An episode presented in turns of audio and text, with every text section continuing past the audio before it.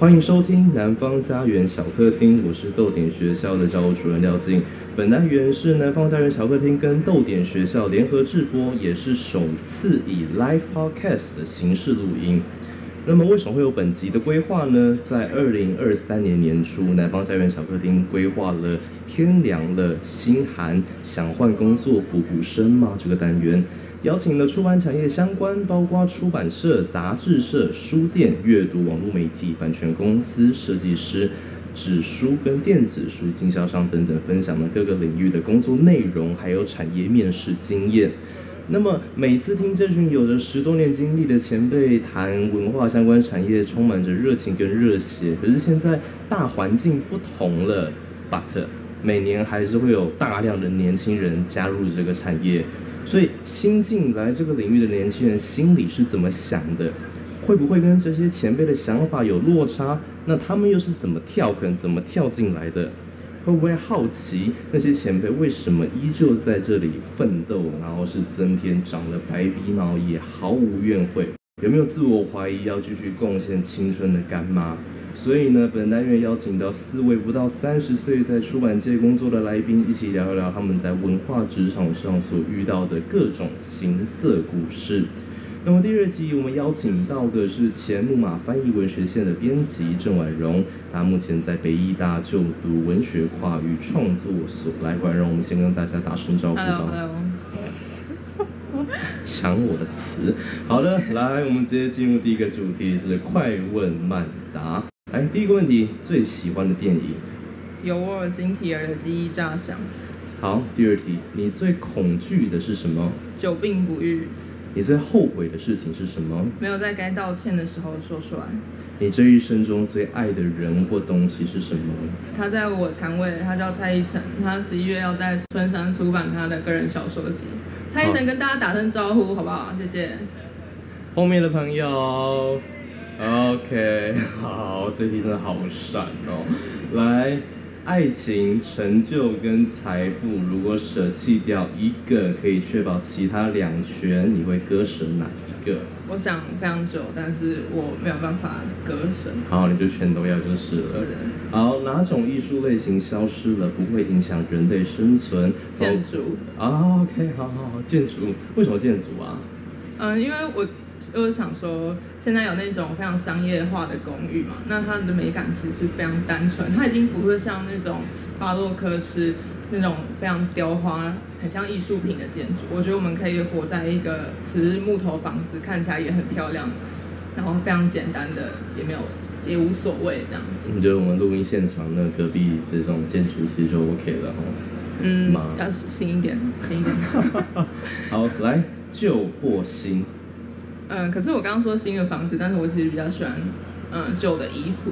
旧的衣服，对，像古着，蛮喜欢。OK，好，先相信还是先怀疑？我对人的话是半信半疑，对事情是怀疑。那对物品的话，我觉得我是相信的一厢情愿。嗯，OK，那有过哪些其他的工作经验呢？服务业。我们其实昨天有聊到，但服务业其实包括很多嘛，可以再。多讲一些嘛，因为我觉得太有趣了。就是站站柜台的啦，发传单的啦，然后做饮料业的柜台，也有端盘子的。真的是各种服务业。各种服务业。OK，来，产业内谁是你的理想典范？之前是有色的，嗯，张慧晶跟沈浩伟。有色就是读书共和国嘛，然后是魏晨的。对对对对对。嗯，OK，那工作后对产业最幻灭的一件事情？薪水。好嘞，非常的实际。您现在收听的是南方家园小客厅跟豆点学校联合制播的特别节目《二十岁的职场生存记》。我们今天来宾是前木马翻译文学线的编辑郑婉容。那我们虽然说就是职场生存记，但其实婉容现在已经没有在职场了。是。你现在在北医大的文学跨域研究所就读，但是呢，你在二零一九五月到二零二二年五月的时候，其实在木马待了。三年嘞，对，大概三年。所以是怎么进去的？我在这是我第一份大学的工作。那我想要先从大学的时候开始谈，就是那个时候我高中参加文艺营，然后接触到写作这件事情嘛，所以就进入到东华华文。那在这个大学，它还有艺设系的课程，就是艺术设计的课程。那当时有一个同学，他就在筹办市集，就问我可不可以去卖一些东西。那当时我就做了第一本小册子，我现在有放带到我的摊位上，就叫做《一些流浪的鱼》这样子。那那一个在制作那一本小册子的时候，我觉得应该算是最早开始跟出版有一点点的相关的呃经验。那毕业的时候，就大学毕业之后啊，我其实有想过我有没有可能去做设计，不过对我后来就发现这其实是不切实际的，因为我不是相关科系出身，然后好像没有公司也会收录，那也没有门路。后来我想一想，就是我非常喜欢看书嘛，小说啊，或呃诗啊、散文啊，所以我其实对编辑的工作还蛮向往的。那就有找到刚好木马在征人，所以我就投了履历。两个礼拜后，我就在出版社，非常快。那能够在就出版社，它真的蛮多书的，就是有很多书柜，里面最多的。东西就是书，所以可以在被书环绕的环境下工作，我其实觉得蛮享受的。那另外一个编辑的特性就是他的作业是非常独立的，那好像也蛮符合我的个性，对，就这样待了下来。但我们之前也听过一些前辈说，就是他们做出版做到之后，就是被书环绕，一直觉得很恶心，然后就可能连进书店也不敢进了。还没到那个阶段，我我自己是不会耶，我还我还是蛮喜欢，你还是蛮享受的。对对对。好，我们回到再回到刚刚的，你说在大学的时候，你第一次算是跟出版有擦到边，但是其实也是实际去做的嘛，就是你的诗集《一些流浪的鱼》，呃，可以跟我们多聊聊当初制作的过程吗？我觉得那个嗯、阶段其实是蛮一嗯。怎么样？蛮单纯的，因为就是我拥有内容，那我把它印出来。这个到印出来之间的过程，其实就是我去想办法生一个封面的图片嘛。那然后我的嗯有那个排版的软体，把这个符合它的形式，就是我那时候是选用了骑马丁装帧的话，有骑马丁，然后胶装跟线装，就是比较。单纯的分类上，那骑马丁是非常简单，就可以去印点印好的东西，所以我就选择这个形式。那那个时候我其实有想要印彩色的部分，那彩色的部分我其实就特别找了一下那个落版单，我去问了印店，然后他跟我讲说，我会在哪几页把它折在一起，所以你这一页的模，就是这一张纸它可能是六十六。嗯，三十六号，我随便举例的，那它可能在同一张纸上，也就是说，我刚刚填念的这三个页数可以放彩色的，那它就会压低我的成本非常多，我不会，我不用印全彩的，对对对。所以其实你在大学的时候，你做了第一本作品，其实就已经已经算是独立出版了吧？它它算是一个独立出版，但是我没有接触到后面，实际上编辑真的应该要嗯打磨的事情啊，就是比方说他。后来我进到职场，我会发现它比较像是一个书籍推广，uh huh. 我只是把它印出来，我就到这边就停了。哦、uh，OK，对对对。好，对于编辑要做的事情，我们等一下会再多说一点。不过其实当这些你在做的时候啊，排版啊，嗯、然后你刚说的落版单，这些都是自学吗？对。你也太有毅力了吧！就因为我觉得蛮好玩的。那我，我除了那个在做我的小册子之外，我之前有去。刚刚提到的去应对嘛，那参加文艺的时候就有一些身份，比方说你是摄影师，你是队服，然后你是美编，所以就是其实也是跟这些应对的工作人员们学的。所以其实就是这些经验，然后还有加上其实就是对出版的热情，让你就是对于一个出版产业有有了算是第一次的接触，算是这样子吧？对，OK。严格来说，或许。再细分的话，或可能只能比较像是印刷吧，印刷。OK，好，印刷，因为毕竟还是分得很细嘛。对对对。那我们刚刚讲到说，婉容其实大学读的是东华的华文。是。OK，那你在其实我们最常讨论到的是，就是你所受的专业训练，你在华文系上受到的专业训练，跟实际到职场上编辑，在这个 case 是编辑。它会有落差吗？还是它其实是呃非常有用，或者是可以无缝接轨的？我觉得一定都会有落差，尤其是像我们这一种系，那大学就没有那种出版相关的科系嘛，但是学校其实有开过相关的课程。那我记得吴明义老师就有开过编辑课，但是我那堂课我没有修。那我比较有参与到的部分是我们一定要做系刊，那每一届都要做，就是跟导师沟通你产出的内容，会分组这样子。那这个自产内容的过程，就是要先讲好。一个把它当成文学杂志好了，细刊就是跟杂志一样，是一期一期的刊物嘛，会有一个明显的主题。那主题之后，我们再去分工，说我今天谁要采访，然后谁要去自产内容，然后可能会有一些比较有趣的小游戏啊这样子，然后再回到美编这边排版。但是我们不用送印，因为我们没有钱去印刷，就是交一个电子档这样子。那除了细刊，另外就是毕业制作的时候，我们其实也会需要印一本小志。那就会带嗯每一个同学把自己的作品放在一个展间，我们就把借借了一个学校的展间，然后去放这个同学的小说啊，这个同学的摄影集啊，然后散文啊、诗啊这样子。对，那刚刚我提到说我一些流浪的鱼，我觉得我只有到产出内容，我觉得这这边大概也是，只是我一些流浪的鱼。嗯、呃，那个时候我去找一些销售店，我去写信问独立书店愿不愿意帮我嗯销售这样子。对，我其实非常感谢他们。对，有在场吗？还是没有？在在场，独立书店吗？对啊，唐山有。好，非常谢谢唐山书店，非常感谢唐山书店。好，所以这个就是婉容呃大学啊，然后还有到毕设的过程。那到职场中的实际面，其实也有分成蛮多的细项。那我们先从，因为婉容是负责木马的翻译文学线嘛，对。那我们先从。版权跟翻译这件事情来讲好了，因为你要出版一本外文书，你一定要谈版权，除非是公版书。所以可以跟我们多聊聊你实际碰到的状况吗？好，我觉得大家对编辑的想象，他们都会停留在排版啊，然后校稿这样的角色。但其实我刚刚有提到，编辑是非常多。功的，然后有很多要负责沟通还有协调的部分。比方说一本书的进行，我们就从挑选内容开始。你要先找到你想要做的书，做的书。像我是翻译文学线嘛，那我可能就会从板带这边找他们推荐的书单。每一年的国际书展，就是知道大家知道台湾是二月的国际书展是一个盛事。那像是光磊，它是一个版权代理商，他每一年都会跟各个出版社开会，然后就会推荐。现在哪一个国家，嗯、比较卖的书啊，或者是他希望引进来台湾的书是什么，会让我们参考。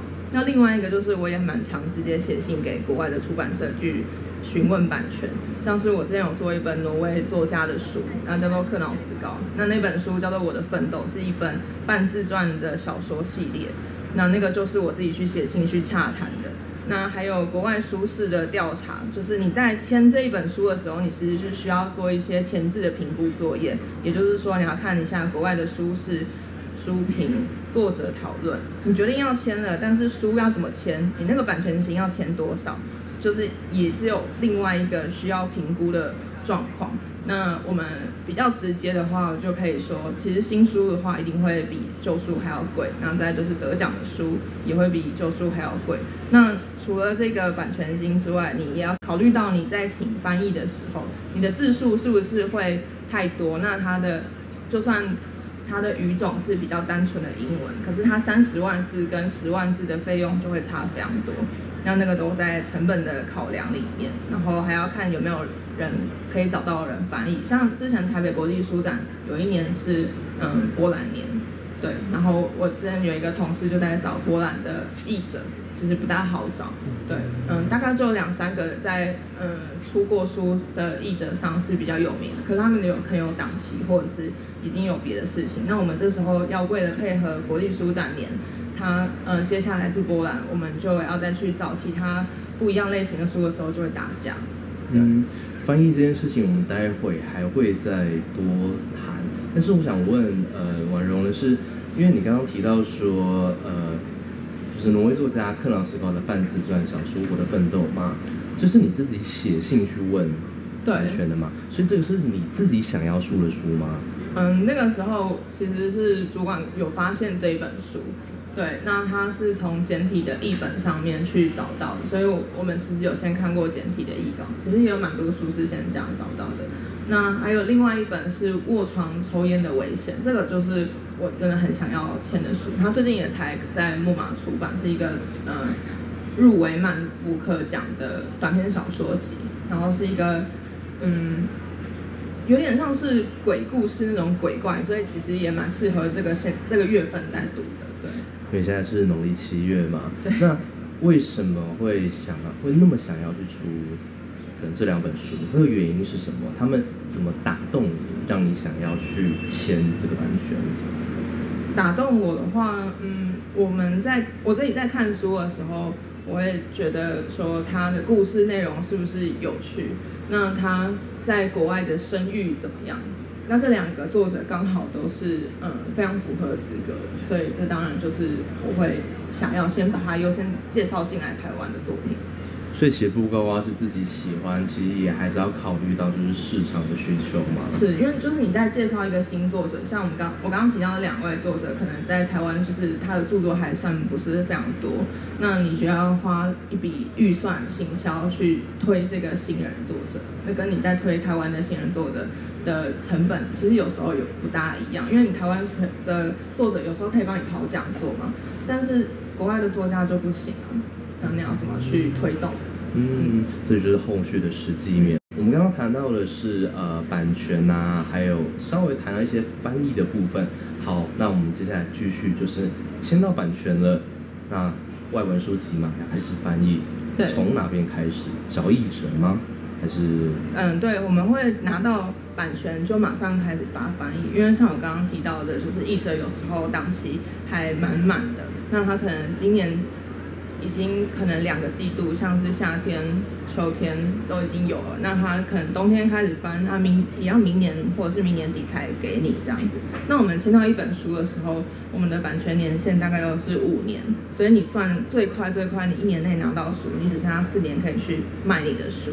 那我们知道这一本书上市的这一年的时候，其实它会逐年下修它的销量嘛。所以你的你其实，在算的话，你会发现书的获利期其实蛮短的。那我有遇过有一个国外代理商跟我说，他只要给我三年，我想说三年我要怎么卖书，就会觉得版权商真的是蛮吸血鬼的这样。对，那所以你会知道说，出版社一年虽然出了十几本书，那。在刚刚那样的考量下，嗯，能够支撑起出版社的利润的话，可能就是几本特别畅销热卖的书，那它一直在呃稳定的提供出版社来源这样。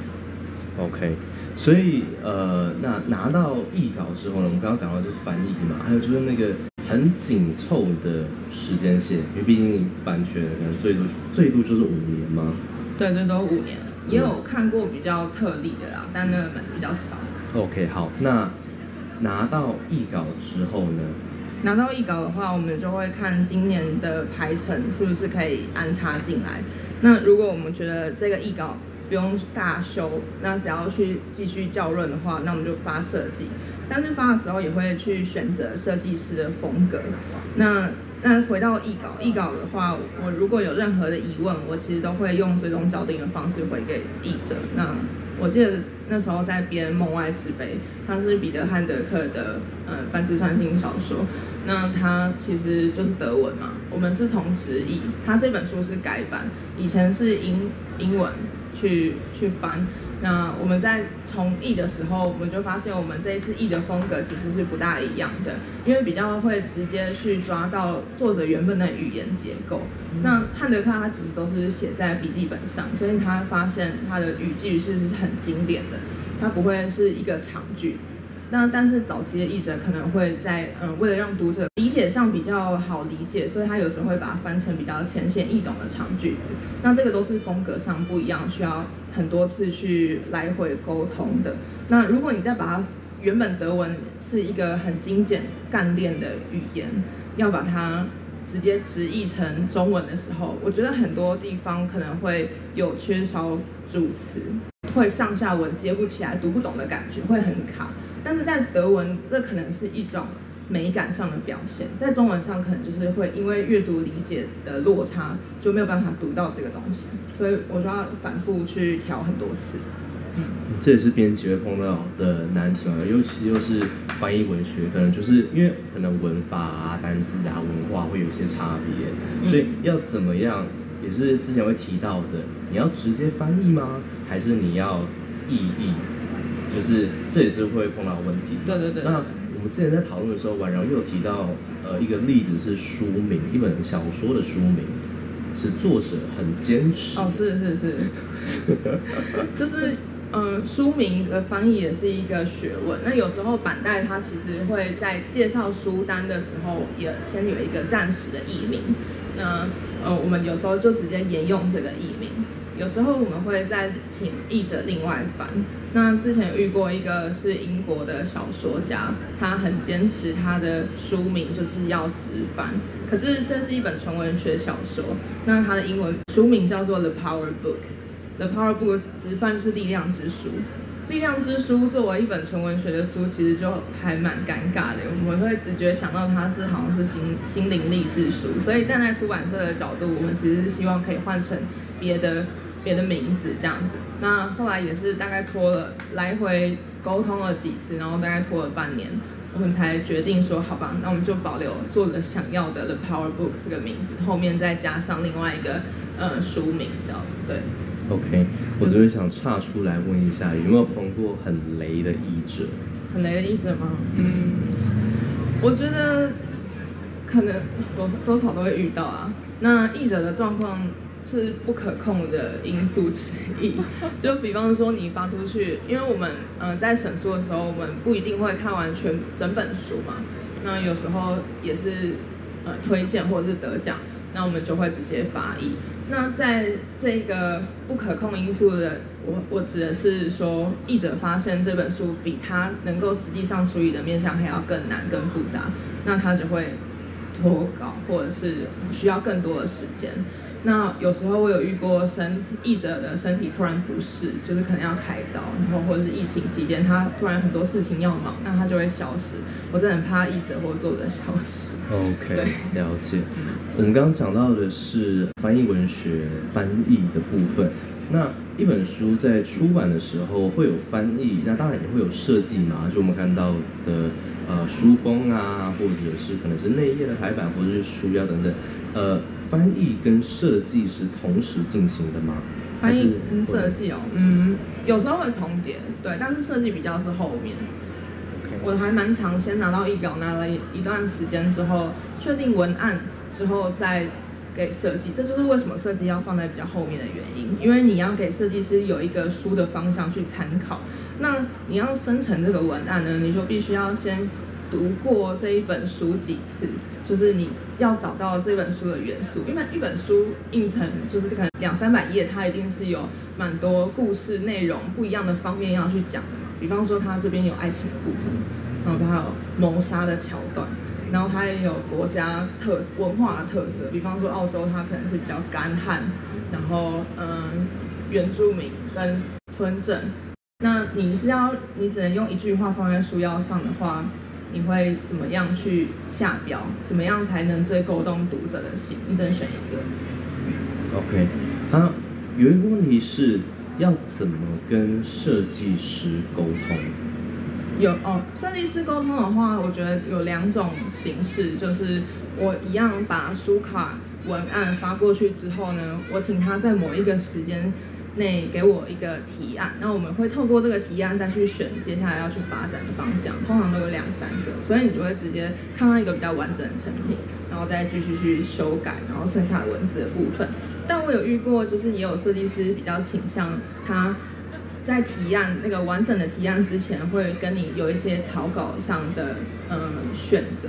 就是上次我在改版《爱丽丝梦露》的系列的时候，我遇到这个设计师，他就是会先画草稿给我，然后会让我挑从四个风格里面挑，然后再接下来可能还会选构图啊、配色，对，其实是还蛮细节的。那我觉得没有什么好坏上的分别，因为对对他们来说是工作上的需求不一样，这样。那假如碰到的是，呃，你。跟你想象中不太一样的设计。嗯，有这种 case 吗？非常常遇到呢。那要怎么跟设计师沟通？就是你又好像没有那么喜欢，可是人家弄出来了，然后你也不能说我不喜欢你的设计吧。当然不能直接跟他说我不喜欢，而且有时候不是不喜欢的问题哦，有时候是因为他这一本书，它原本是一个文学书，但他把它做的可能像是人文生活书，它可能太轻了，那它的方向不一样，那这个时候就不是喜欢或不喜欢的问题，这就不管怎么样我会调整的部分。对，那我们会先考虑说这一本书的，嗯，他给的提案，它到底有没有可能修改的空间？那如果没有的话，我们就会换设计师。对，是是是有可能会换的，对，如果时间上允许的话。那如果没有的话，我们就会请他再提一次案。对，了解。对，对，对，所以其实这会就是来来回回也会花上很长的时间。对啊，对啊，对啊。通常跟设计这样来回大概会花多久的时间？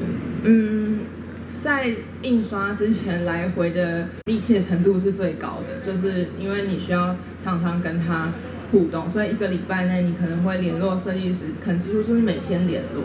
那如果没有的话，就是一个月之前，或是两个月之前发给他。那这一个月到两个月之之间，等到提案的那一天，你都不会听到设计师的消息。所以有时候我觉得在发封面的时候，也很蛮像一把它堵住的。我就在一直在看那个提案日，然后他的图片到底又来了没这样。所以就是不管是翻译跟设计，都是要一直。盯进步，对对对。Okay. 好，那经过前面那么长的环节，你从版权代理，然后翻译也出来了，设计也出来了，然后可能书也印刷了，呃，最后的部分是企划吗？对，那我们就是有了这些前面的内容，开始就绪之后。就要开始邀请推荐人导读书评，那这个部分也还算是前期的计划作业，没错，就是前期的计划作业。那根据你书的规模，可能你会运，嗯，希望它，嗯，卖的程度，或者是你觉得这是大书还是小书，我们会举办讲座、赠书活动、试读活动、赠品，然后还会可能，比方说像今天这样的 podcast 节目，我们会，嗯，有时候会介绍一本书啊，这样子。那有些新人作家们，我们就会去找杂志，然后会进行一些采访的活动。对，那这部分当然跟行销会有一点重叠，不过其实蛮多编辑现在是自己处理这些事情的。那有一些我我知道，就是有些人呃，编辑在选择推荐人上面会避开跟其他书有重叠到，他可能会觉得说，嗯、是不是这都这几个人在推，他想要找新的人。进来，然后扩展到另外一个方面去，这样子。那我自己找了一段时间的时候，我也会蛮想找新的人，可是我常常不知道，嗯，从何找起。所以我还蛮建议大家，如果看到喜欢的书，可以在脸书上或者是 IG 上分享。嗯，他的读书这就这本书的社群才被建立起来。这真的很难吗？就是找推荐人这件事情。那可是你也知道，很多作家也不一定很喜欢在社群上互动啊。对对对对对。所以 我觉得后面有一个我想要嗯提供的解决方法，就是那个 Goodreads 那种书评系统，那个待会我们再谈。我这个我们等下就会也会提到。对对对。好，所以这基本上就是一本书的出版流程。我们刚刚提到的是呃大学读动画华文系，然后也有一些制作。嘿，不好意思，我想要在进入到下一个环节之前，让大家想象一下我刚刚所有说的这些流程。那一本编辑手上其实可能会有两三本书，那我这个阶段完成了，代表下一个阶段要开始，就是你同你同时是在编你校稿的这一本书，那你同时要行销你已经上一本出版的书，然后你同时要接洽那个版权新的书，你会有下一本进行，所以你的书流程这些流程是完全的交错。在一起，然后会有不一样的 deadline，嗯，对，就是编辑蛮复杂的一件事情。等于就是可能三本书同时进行，但是进度都不都不一样的。对，每一个进度都不一样。那你是怎么切换的？你是怎么多工处理的？嗯，我会我自己会写在纸条上面，这样子我才不会 miss 掉一些进度。OK，嗯，好，所以这就是整个出版的流程。然后我们刚刚其实也回溯了，就是从大学的出版，然后到进到专业的出版社，其实真的很大的落差，然后也是一个很大的考验嘛。那职场跟学校其实最大的差异就是，你进到职场，你会跟很多不同世代的人一起工作。那么我们这边想聊的是，面对差异，有没有哪些特殊的经验？不好的、好的，那或是价值观的差异，还有新知识的断层。因为毕竟我们这一集的，我们这一季，呃，这四集的主题是二十岁的职场生存脚本嘛，嗯，生存记。那对于职场的困惑跟矛盾，这边我想听婉柔再多说一些，可能是组织形式啊、人际关系呀、啊。或者是整个更大的社会制度的面向都可以讨论。好，那我从比较简单的的人际关系跟同事之间的互动好了。我其实进去的时候我就二十二岁，我其实是非常年年轻之前的一位同事。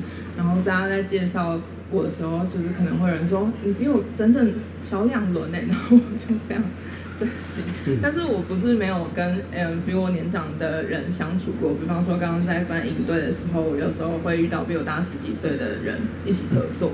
对，那呃跟跟想象中的也蛮不一样的，因为我们对我觉得我在大学的时候对工作的想象就是团体合作嘛，因为学校训练我们要团体合作，但实际上读嗯编辑是一个蛮独立作业的事情，我们一个礼拜开一次会，那开会的时候可能会见到两三位同事，那彼此就没有太多合作的面向。我刚刚说的沟通跟协调，比较比较像是我是一个窗口，我要去联系跟处理所有的事情，比方说像是印刷排版这一些，那我有点像是给了他们一个工作任务，他们回来给我这样子，所以也比较不像是一个合作一起发想某一件事情的感觉。嗯，OK，所以这其实是人际关系的部分。那新知识的断层呢？因为你刚刚也说到说，其实你有一些呃前辈就在社内的，比如说啊主管呐、啊、社长啊，或者是是社外的通路，他们其实都在这个行业待了蛮久了。对。那你也刚说了嘛，你二十二岁刚进出版社，你碰到了可能大你两轮的同事，你所带来的东西，你所受到的教育，跟他们受到的教育，其实。是差很多的，那这个断层可以跟我们多聊聊吗？嗯，就比方说一本书的状况，我刚刚在前面有聊到说，我们大学做期刊，然后做小册子、做小志，这一些都是到印出嘛。但是你实际上在推广这一本书的时候，你会遇到很多状况。编辑这本书也是，那像是嗯、翻译的话，有生活书的同事可能在。嗯，报品的时候，他就会提到说，OK，他现在只有一半的译稿。那这个译稿的部分，其实你会发现每一个人合作的方式会不一样。有些人就是还没有拿到全稿，他就已经开始编辑，他的工作时程是更短的。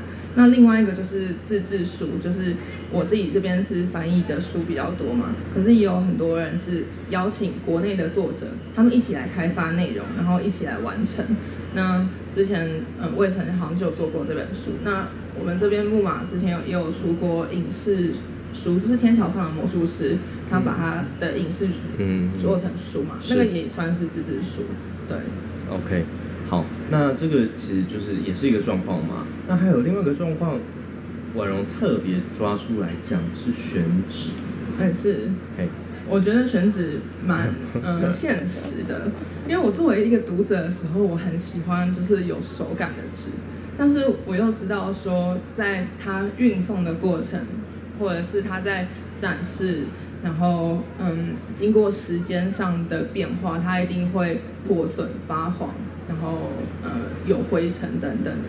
所以我那时候在做书，行销同事就跟我提醒说：“你知道这个纸很容易坏吗？”他讲的就很直接，很呛哎、欸，他是直接呛你吗？但，我觉得他是用经验来跟我说话。对，我就说嗯，然后像是改版那个梦露的书啊，它会需要更好保护力的纸张，因为它已经是改版过的书，那它动得更慢，它在仓库里面放的时间就会比较久，所以那时候就有帮他上物皮，就像早期的书一样。对，它可能比较没有手感一点，但是它相对就很好保存。也是一样，就是理想面跟实际面会碰到的问题嘛。我们当然都希望可以选到好的纸，然后摸起来也很，你知道，然后动得很快，然后他如果很快就卖出去，就没有这个问题了。然后你现在刚刚讲到仓库的，那我们就来聊这一块了，因为我们在出访的时候只有聊到说。你呃是进了木马之后，好像是一两年之后，嗯、然后才哦对，因为我们那个出版集团是刚好换仓库，对，那他就邀请同事们去参观，这样我也是第一次走到这么大的一个集仓的地方，我觉得还蛮不可思议的。那集仓的地方在桃园，就不会是台北，他从那个地方印印刷厂印好，我们就放在那边。那我们有订单或者是有通路下订新书的时候，我们就会从那边开始送到全台各地这样子。那我记得印象蛮深刻的是，嗯，那一个有一有一本书，就是好像也是独贡野野人的书吧，就是一一一个猫，然后跟历史有关的。那那那边的同仁就说，这个不用上架，这个。等一下，大概一两一个礼拜就没有了，不用上架，就不用不用进仓储，不用进仓储。对对对对对。然后我就看到我自己的书放在一楼，然后可能只有一本啊。我知道一本的意思就是它是被推回来的书，那可能就会有一点灰尘这样子。所以你会看到不一样类型的书在市场上受欢迎的程度，从仓库就一目了然。嗯，会觉得很难过吗？多少？对啊。那会是怎么调试的？嗯，我只是会希望他有多一点机会。嗯嗯，嗯，对。但那其实应该是一个蛮震撼教育的经验吧，就是看到那么多的书，就第一次看到那么多的书。对啊，很现实的一面。那的确是现实的一面。讲、嗯、到现实的一面，我们再继续讲价值观的落差。那这边婉容提出来的是保守跟不保守。嗯，这其实也蛮蛮常发生的吧？对，刚刚我们就有有提到嘛，有可能是封面设计或者是选址的时候，那可以再跟我们多聊聊保守跟不保守在呃出版产业，还有你碰到的状况吗？我觉得像封面的话，嗯、呃，书名的大小可能就是一个最好的举例的部分。如果书名很大的话，觉得嗯，我的主管或者是。他们会觉得说，这样子读者可以比较快速知道这本书的书名这样子，对。但是我在当读者的时候，我比较没有这个概念，我就大概知道说啊，这是谁的书，然后我会想买。我大概是以一个比较这样单纯的心态。那但是在当我当编辑呃遇到这个指示的时候，我就会需要跟设计师跟他沟通说，不好意思，字再放大一点，然后回来，不好意思，字再放大一点。太细，就是会有常常这样子。那另外一个有一个还蛮有趣的地方是，你的字很大，没错，但是你不能切到边，因为我们的书可能有时候会回到仓库，就刚刚提到那个地方。那他要再出去，他啊他进到仓库的时候，我们会盖一个退书章，盖在这个边边。那我们就要把这个家这边边边烧掉，烧掉之后再出去。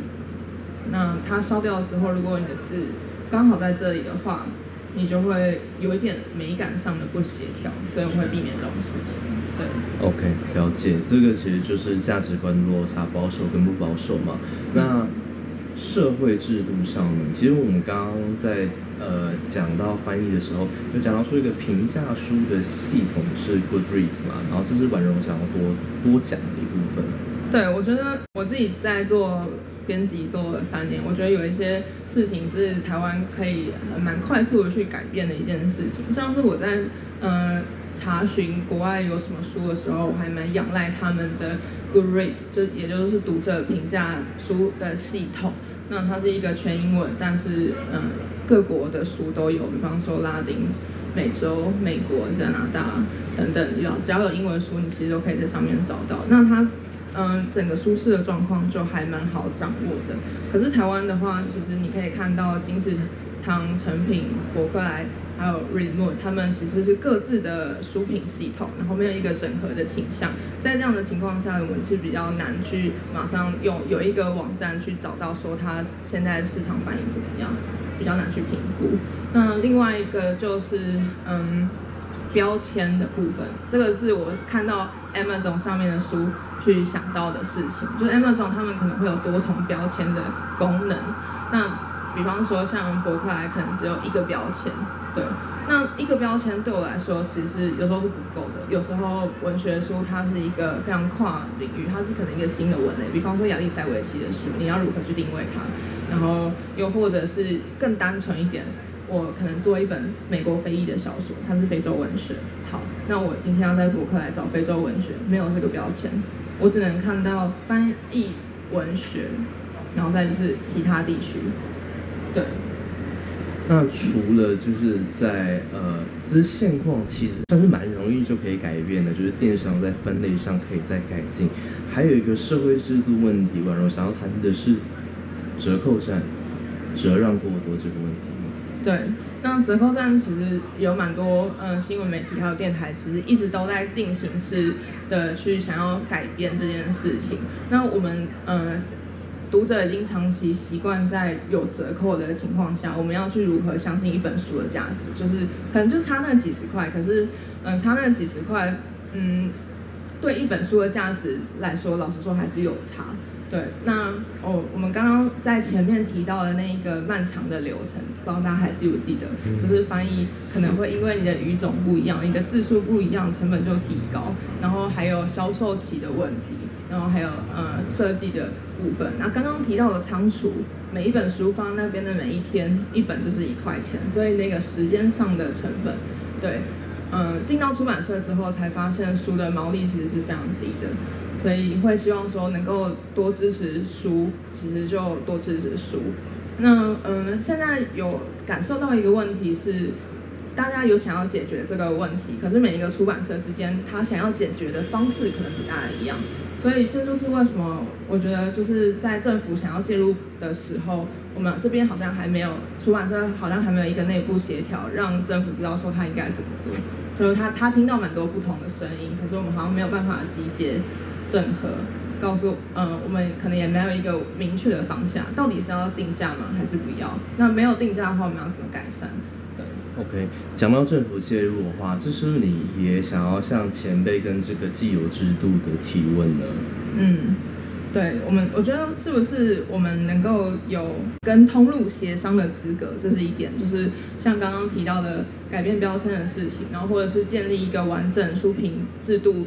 呃，网站的问题，整合这些东西，因为像是我觉得台湾有，其实也有蛮多书的奖项啊，尤其这几年蛮蛮推的，像是 Open Book，然后台北国际书展大奖、经典奖这一些呃获奖认可的书，可是我在通路上没有一个标签可以去马上快速的把这一些东西找出来，那我觉得蛮可惜的。可是 Grace 有这个东西可以做，这应该是一个蛮简单可以做到的事情吧？我不知道为什么。到现在都还没有发生。那另外一个就是我们的出版社，我刚刚一开始就提到说是一个蛮独立作业的组织，然后嗯，就是自己的书很多事情要忙，但是我们是不是有想要改革或者是改变的时候，能够跟各个出版社彼此联系？像是我其实我觉得像这样的市集有那种交流，就是一个很好的场合。对，因为平常都待在办公室里面。是，嗯。那你会不会好奇那些前辈们为什么还待在这个产业，然后还在这个产业上奋斗呢？那我觉得获取知识这件事情啊，其实是非常上瘾的一件事情。上瘾。对，非常上瘾的一件事情。对，至少我自己是这样。就不管是故事里面给的很多关于世界的细节。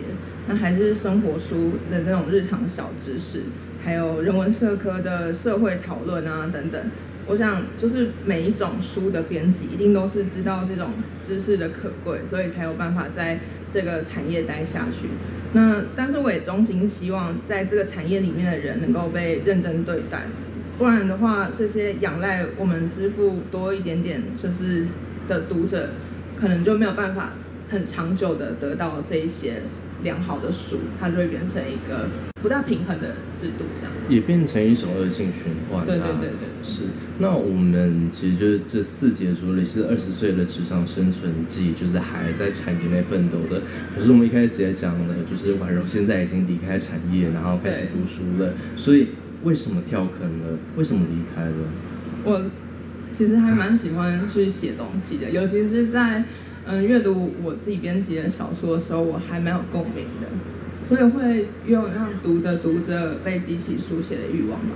所以我还蛮想去尝试，嗯，去写东西，所以才离职，然后去念书这样子。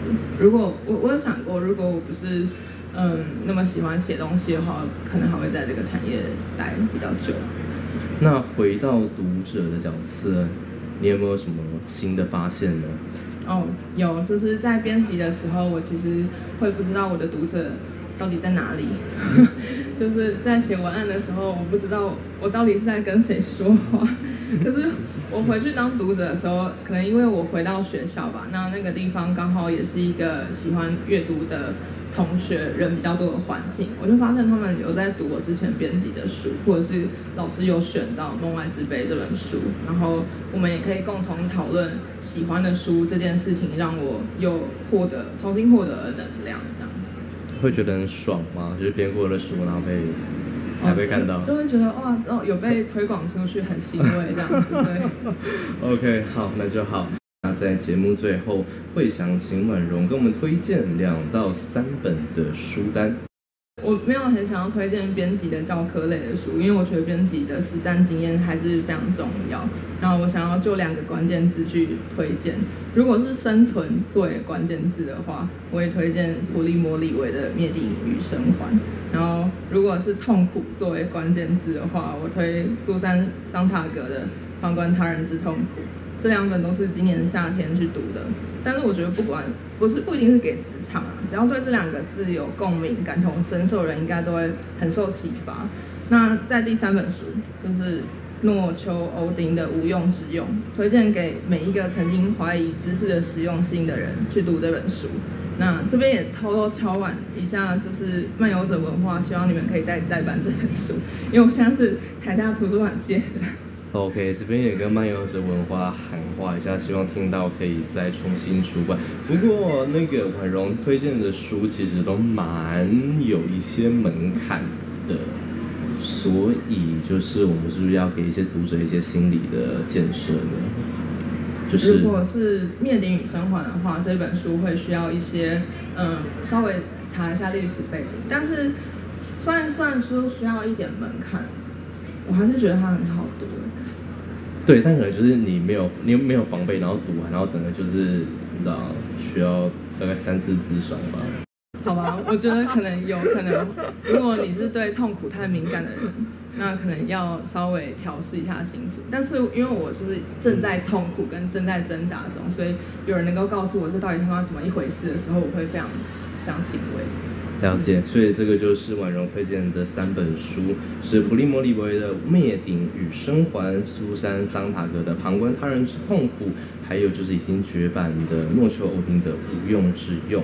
那么今天我们的南方家园小客厅，我们邀请到的是前木马翻译文学线的编辑，来跟我们分享说，从呃大学读东华华文系，然后接触到的一些期刊，然后自费出版，然后还有到最后进入出版社当编辑，然后还有现在就是从编辑的角色变成学生的角色，嗯，这其实是一个非常大的转换，然后。我觉得我们今天的分享也可以听到很多，就是不知道哎，现在生活过得好吗？觉得从编辑变成学生之后，非常快乐。这种我好像有点在推坑，就是说好像当好了，就是就是职场待到一个太那个的阶段的时候，可以稍微跳脱一下，是吗？还还有什么建议吗？转换期。人都需要转换期，人都需要转换期，那也就希望婉容接下来的就是就业生涯是非常的顺利的。谢谢，谢谢。好，南方家园小客厅，我们固定每周四更新。那最新的消息，你可以见南方家园的脸书或者是 IG，也欢迎你按赞分享。如果有任何的想法，也欢迎留言讨论。我们就下集见喽，拜拜。拜拜。